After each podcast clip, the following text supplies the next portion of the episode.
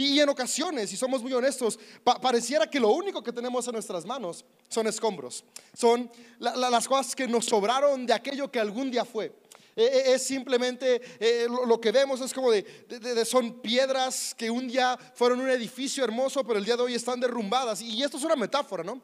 Porque en ocasiones e, esas, esas piedras derrumbadas puede, puede ser un corazón roto por una relación que terminó, pueden ser eh, eh, el recuerdo de una empresa que un día tuvimos, puede ser incluso en eh, nuestro cuerpo que el día de hoy está atravesando alguna enfermedad física, puede ser nuestra mente o nuestro corazón que están en un momento de quiebre emocional o espiritual. de diferentes formas podemos ver en nuestras manos, tal vez el día de hoy, lo único que hay son escombros.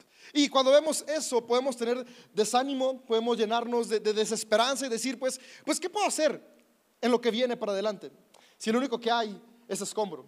Si, no tengo nada que, mis ojos puedan ver como material para construir, ¿cómo voy a construir un futuro? ¿Cómo, cómo voy a reconstruir si, si, a mi alrededor y en mis manos solamente hay escombro?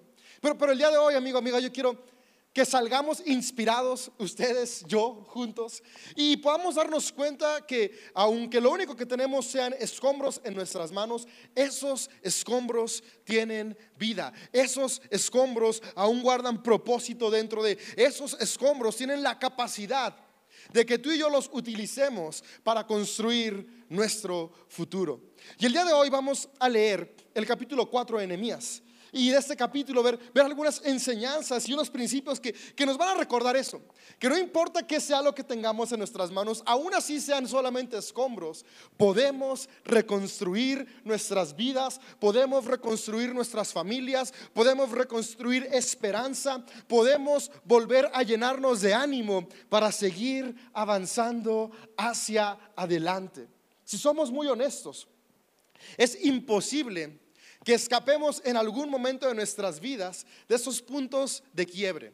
Por más que queramos, no podemos huir de ellos, pero lo que sí podemos hacer es sobreponernos a ellos y transformar lo que parecía destruido en algo que vuelva a traer no solamente una estructura a nuestra vida, sino que nos impulse a ese futuro que cada uno de ustedes, cada uno de nosotros hemos soñado.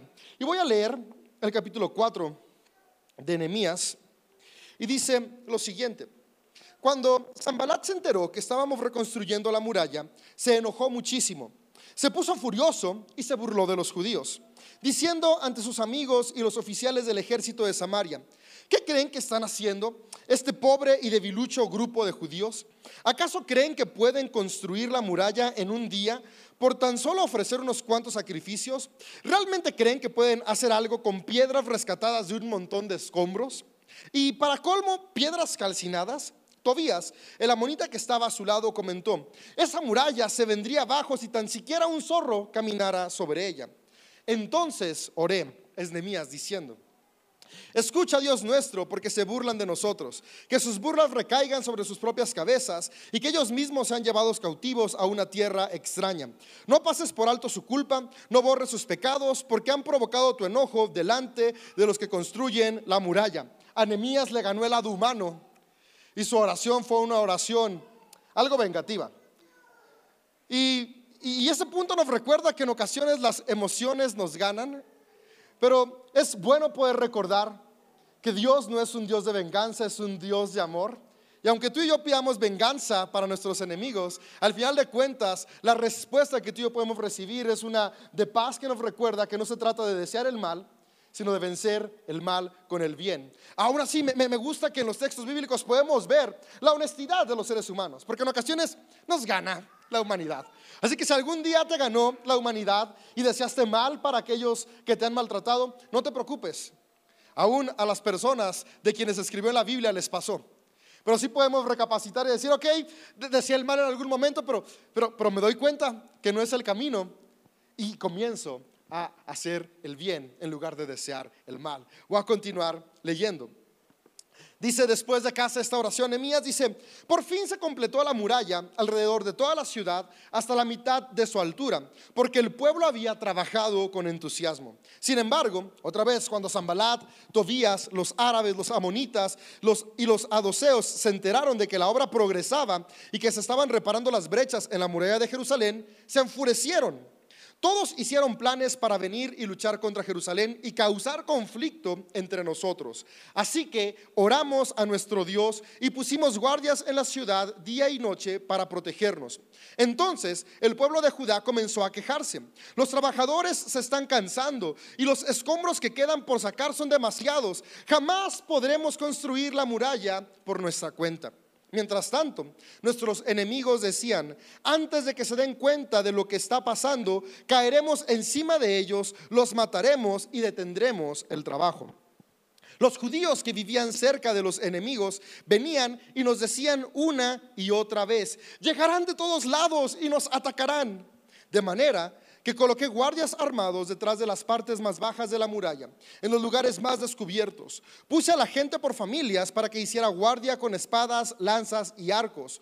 Luego, mientras revisaba la situación, reuní a los nobles y a los demás del pueblo y les dije, no le tengan miedo a sus enemigos. Recuerden, el Señor recuerden al Señor, quien es grande y glorioso, y luchen por sus hermanos, sus hijos, sus hijas, sus esposas y sus casas.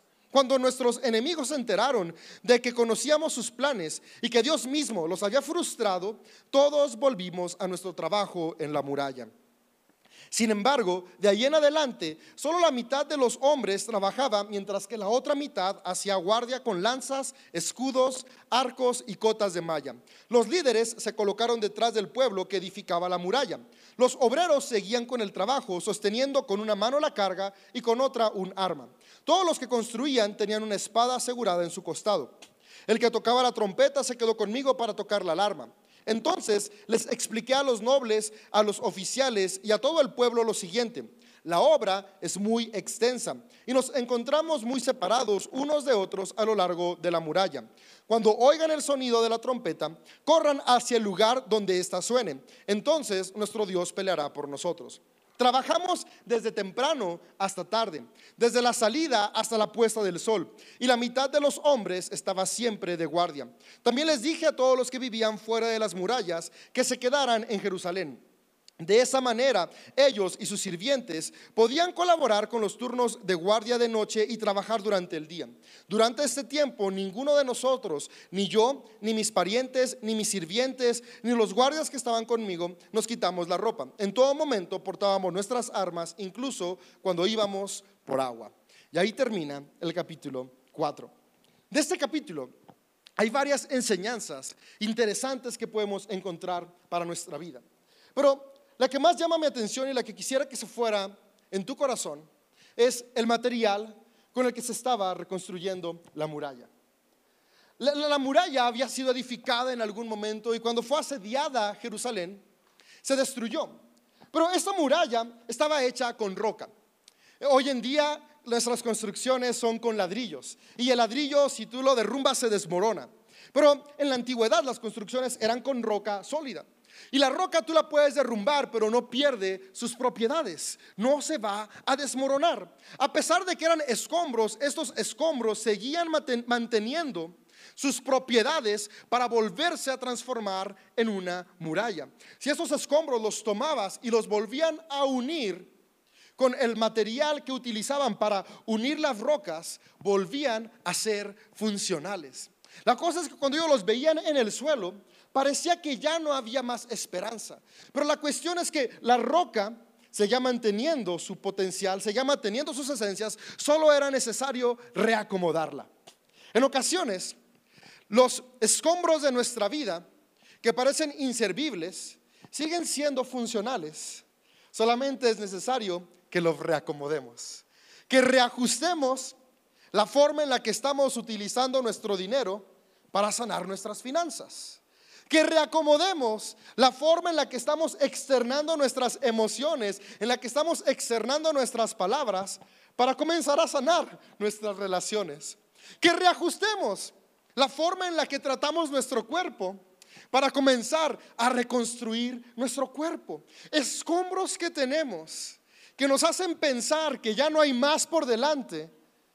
Podemos leer en Emías que si los vemos con los ojos de Dios, es decir, con ojos de esperanza, podemos ver que aún tienen propósito. No sé cuál es la temporada que hoy estás atravesando en tu vida. No sé cuáles son los escombros que puedes tener en tus manos, pero en esos escombros hay vida. Esos escombros podemos reacomodarlos, retrabajar en ellos y de lo que parecía sin propósito, volver a darle propósito y seguir avanzando. Ahora, esto no es sencillo. Porque esto implica un trabajo emocional muy grande. Porque la verdad, pasar de escombros a reconstrucción es un proceso largo. Y en ese proceso, la batalla más grande que vamos a enfrentar es la batalla de nuestra mente. Porque desde un micrófono es muy fácil decir, los escombros tienen vida. Pero cuando estás con los escombros en el día a día, no es tan fácil verlo. Y, te lo digo por experiencia, yo cuando estoy en el día a día quisiera que fuera tan sencillo como decirlo en la plataforma. Pero vivirlo es el reto. Pero es un reto que juntos y juntas podemos lograr. Y justamente en este proceso de ir sacando la vida de los escombros, el reto que tenemos es vencer la batalla en nuestra mente. Poder tener la capacidad de ver del caos y de la nada la vida que se puede crear. Recordando, como vimos apenas este domingo pasado, que en nosotros está el Espíritu Divino que nos capacita para traer vida donde parecía que ya no la había. Y yo puedo ver que, que, cuando tú y yo decidimos, ok, vamos a reconstruir de lo que tenemos, comienza esta tensión de las palabras negativas de quienes nos rodean y de nosotros mismos. Es triste, ¿no? Cuando alguien está comenzando a, luchar por salir adelante en una temporada difícil, comienza a ver palabras de desánimo de las personas alrededor. Y, algo que es muy triste es que generalmente vienen de aquellos con los que hacemos vida. Nuestra familia, nuestros amigos, nuestros conocidos, las personas de nuestra comunidad espiritual, nuestros vecinos. Y es como de, ah, ¿en serio tú? ¿Vas a hacer una dieta? No, hombre, ¿cuál? O sea, es más, yo te invito mejor los tacos. Ah, ah, ¿En serio? ¿Vas a empezar a ahorrar? vente, mejor vámonos a las ofertas. Y, si ya sabes que no puedes y lo has intentado mil veces y, vas a dejar de, ser explosivo, no, ya. Y, vienen estas voces negativas. Ahora, lo triste de las voces negativas es que, vienen exagerando y minimizando. Es decir, exageran lo negativo y, podemos ver aquí en Zambalak, ¿no? Es, dice, ¿a poco creen que en un día van a lograr todo? Obviamente que los judaítas no esperaban construir la muralla en un día. Pero las palabras negativas vienen con esta exageración que nos hace creer si es cierto, ¿verdad? No, no la vamos a construir en un día. Pues no, obviamente ellos sabían que era un proceso de meses. Y, en ocasiones viene eso a nuestra mente, ¿no? ¿A poco apenas llevas dos días comiendo ensalada y, sigues igual, ¿a poco crees que vas a bajar en una semana? Pues no, obviamente que no vas a bajar los kilos que subiste en 10 años en una semana.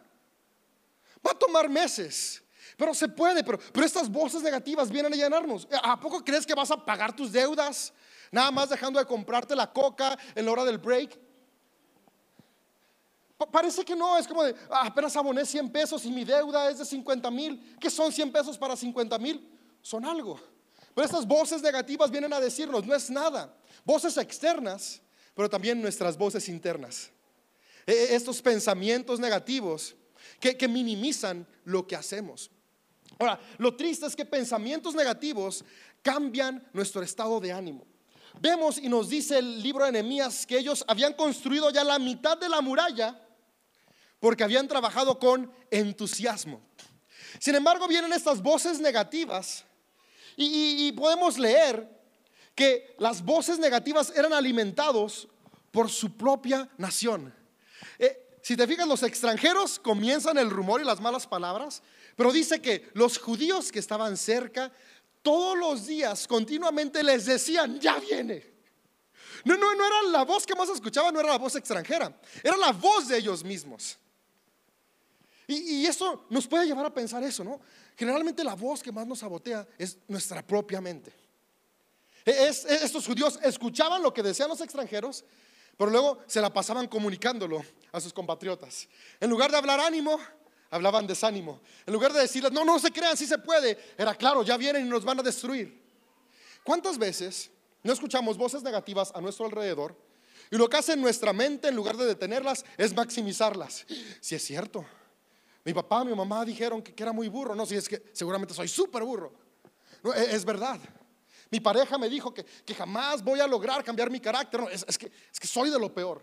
Es cierto, mi compadre me dijo que, que nunca voy a poder emprender. Es verdad, ni, ni para qué empiezo. Y comenzamos nosotros mismos, nuestra mente nos traiciona a maximizar de manera negativa lo que escuchamos fuera. Pero justamente aquí me encantan las enseñanzas que podemos encontrar porque no podemos detener las voces negativas externas, pero sí podemos cambiar lo que hacemos con esas voces en nuestra mente. Las vamos a maximizar para abrazar una actitud de queja, porque fue lo que pasó. Después de que escuchaban a esas personas, dice que comenzaron a quejarse y a decir, no vamos a poder levantar esta muralla por nosotros mismos. Ahora, ¿sabes qué es lo asombroso? Que ya habían levantado la mitad. ya iban a la mitad de la muralla cuando ellos dicen, no vamos a poder. Porque permitieron que voces negativas cambiaran su perspectiva. Pasaron del entusiasmo a la queja. Y la verdad es que no los culpo porque muchas veces he estado ahí. Comienzo a reconstruir algún área de mi vida con mucho entusiasmo. Pero de repente, cuando voy a la mitad y empiezo a ver que aún falta y escuchar voces negativas y a maximizarlas, paso a la queja. Y si te soy honesto, muchas veces me he quedado a la mitad. No sé si te ha pasado también a ti. Y, y lo triste es que después esa mitad la minimizamos y pensamos que no es nada. Pero me encanta que, que Nehemías no, no se quedó con los brazos cruzados, sino dijo, ok, sí, ya se están quejando. ay". No, no, no. Hizo varias cosas y estos son los puntos prácticos que nos vamos a llevar el día de hoy. No importa si tal vez el día de hoy estás detenido o hoy estás luchando con estos pensamientos, vamos a hacer lo siguiente para poder cambiar la queja y el desánimo por entusiasmo y acción. Y lo primero que yo puedo ver que hizo Nehemías fue orar. Dice un par de veces que Nehemías oró. Y la oración es estos tiempos de meditación que tomamos para transformar nuestra mente. La oración no cambia lo divino, la oración cambia nuestra mentalidad. La oración son esos momentos para detenernos y, hacer una pausa y decir, ok, creo que, creo que estoy pensando negativo. Creo que le estoy dando más lugar a pensamientos de desesperanza. Y recordar que en nosotros está la capacidad de resurgir. En nosotros está la capacidad de enfrentar los problemas. En nosotros está la capacidad de volver a avanzar. En nosotros está la capacidad de ser conscientes que en nosotros habita este Espíritu Divino que nos da poder y nos capacita para enfrentar a unas circunstancias que parecen imposibles. Y esto es importante porque si ganamos la batalla de nuestra mente, ya tenemos la mitad del trabajo hecho. Y esto es importante, porque la oración es solamente el comienzo. Muchas veces pensamos que la oración es todo y oramos esperando que las cosas sucedan. Pero recuerda, la oración no es para que algo suceda, la oración es para que me cambie y yo intervenga en lo que va a suceder. Porque si vemos, Nehemías no solamente oró, dice, oró y puso guardias. Oró y animó a las personas. Oró y estructuró la forma en la que iban a avanzar. Entonces, orar, cambiar mi mentalidad. Mi mentalidad, voy a, ¿qué, es lo que voy a hacer? Comenzar a darme cuenta de que soy capaz, de que puedo avanzar, de que mis fracasos no me definen, de que los errores no son el final, de que aún hay más. Pero después de cambiar mi mente voy a actuar. Voy a hacer algo. Voy no solamente a pensar, sino voy a actuar. ¿Y cómo vamos a actuar? Vamos a actuar cuando cambiamos el miedo por el coraje. El miedo paraliza, el coraje nos lleva a avanzar. Ahora, con coraje no me refiero a, hacer corajes de enojo. Con coraje me, me refiero a, a este sentimiento de lucha. Dice que Nehemías les dijo, hey, vamos a luchar, luchen por sus hijos, por sus hijas, por su esposa, por sus casas. Coraje e, es esta, esta energía de decir, ok, sí se ve difícil, pero voy a luchar porque pase. Voy a hacer lo necesario para que suceda. Parece que no se puede, pero la oración ya me recordó que en mí está la capacidad de sí hacerlo. Y aunque sea difícil, lo voy a hacer. Parece que no puedo levantarme a las 5 de la mañana, pero voy a tener el coraje necesario para despertarme temprano. Parece que, que no puedo dejar de ver tres horas de televisión. Ver una hora es bueno, pero tres horas, cuatro horas, se te está yendo la vida en lugar de pasar tiempo con tu familia, tu esposa. Me peleo con mi esposa, sí, pero ¿cuántos se conocen? ¿Cuánto platican?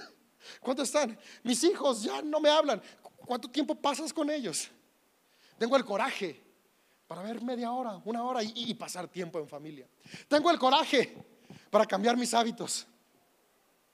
En lugar de pedir el sushi empanizado, lo pido sin empanizar.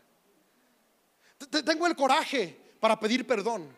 Tengo el coraje para aceptar mis errores. Tengo el coraje para levantarme por la mañana, aun cuando no tengo ganas. Tengo el coraje para tomar los pasos necesarios. ¿Por qué? Porque voy a luchar por el propósito que aún está dentro de mí. Voy a luchar porque los escombros que hoy tengo en mis manos se conviertan en el futuro que va a traer vida, no solamente a mí, sino a los que están a mí alrededor. Vamos a orar y después vamos a luchar con coraje. Y continúa la historia porque es orar, luchar. Pero después de que ellos lucharon, es decir, que, avanzaron, que se sobrepusieron, que hicieron las cosas, hay algo muy importante, y con esto voy a cerrar, que es la constancia. Porque es bueno que seamos constantes. De nuevo, en ocasiones nos animamos, en ocasiones comenzamos a ver un pequeño resultado y decimos si se puede, pero, pero cuando vemos que los resultados no llegan, como que, como que empezamos a aflojarle. Yo llevo unos meses donde he estado muy comprometido con mi salud. Y al principio de estos meses, ya estaba a un kilo de llegar a 100 kilos. Para mi estatura eso es mucho. Y cuando estaba a ese kilo de llegar a los 100, dije, tengo que ir con Abril, la nutrióloga. Ahí se ocupas, ahí le pide su teléfono al final. Y tengo que inscribirme al gimnasio. Y, los primeros meses fue como de, wow, estoy bajando un montón. Y, y, bajé 12 kilos en tres meses y era como de, ah, qué increíble. Pero después ya casi no he bajado. Y al principio sentía como los cambios del gimnasio y, después hace casi un mes que no noto ningún cambio.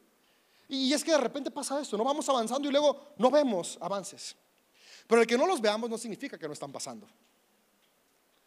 Ah, hay, hay, ciertas cuestiones en nuestro cuerpo que, que están trabajando si seguimos siendo constantes. Ahora, algo que me di cuenta es que hace un mes más o menos, cuando empecé a ver que la báscula no bajaba, aunque seguía comiendo con la dieta,